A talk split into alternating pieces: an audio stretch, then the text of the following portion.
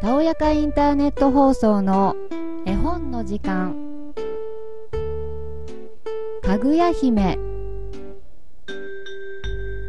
昔竹取の沖縄というおじいさんがいました。竹を取っては籠を作りそれを売って暮らしていました。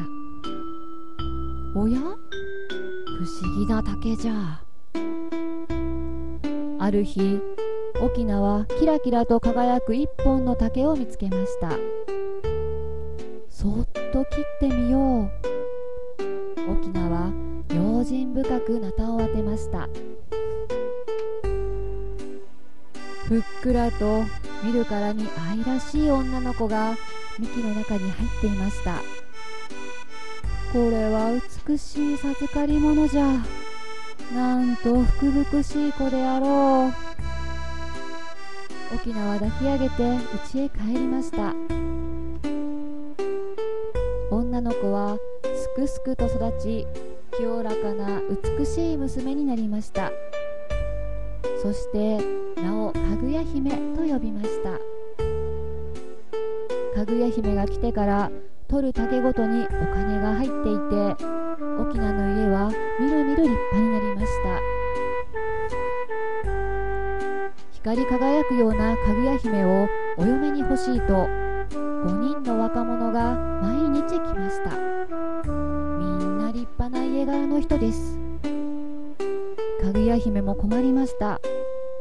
沖縄。では姫の一番見たいものをお持ちになった方に差し上げましょう。と答えました。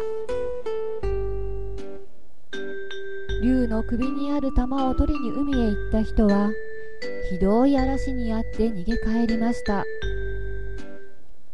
ツバメの小やすがいを取りに高く登った人は縄が切れて落ちました。蓬莱の玉の枝を取りに行く人は内緒で同じようなものを作らせました。かぐや姫に見せているところへ作った人たちがお金を取りに行き嘘が分かりました。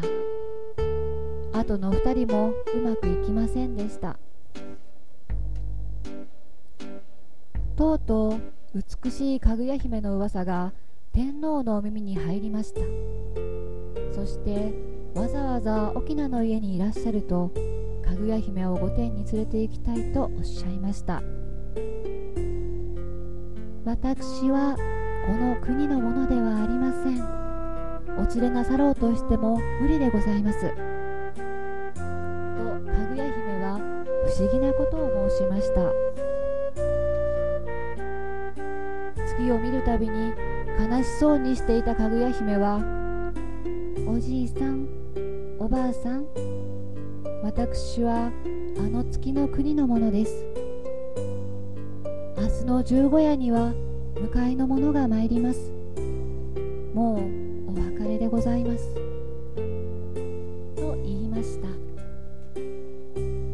いよいよ十五夜の晩大きな月が昇りました。天皇は大勢の家来をやって沖縄の家を固く守らせました。月の国から来る迎えの者を弓矢で撃ってかぐや姫を返さないようにしたのです。パッとひときわ明るくなったと思うと月の国の天人が羽衣を持ってしずしず降りてきました。家来たちは光に打たれて目がくらんでしまいました。かぐや姫は誘われるように天人たちに近づきました。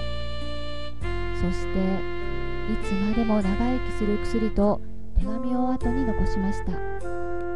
かぐや姫を乗せた車は夢のように音もなく次第次第に月の国に登っていきます。それはどんなに小さくなってもくっきりといつまでも見えておりました。悲しみに閉ざされた天皇と沖縄。姫を懐かしむ歌を書いて天に一番近い富士の山の上で模しました。その煙は月に届けとばかり立ち上ったということです。おしまい。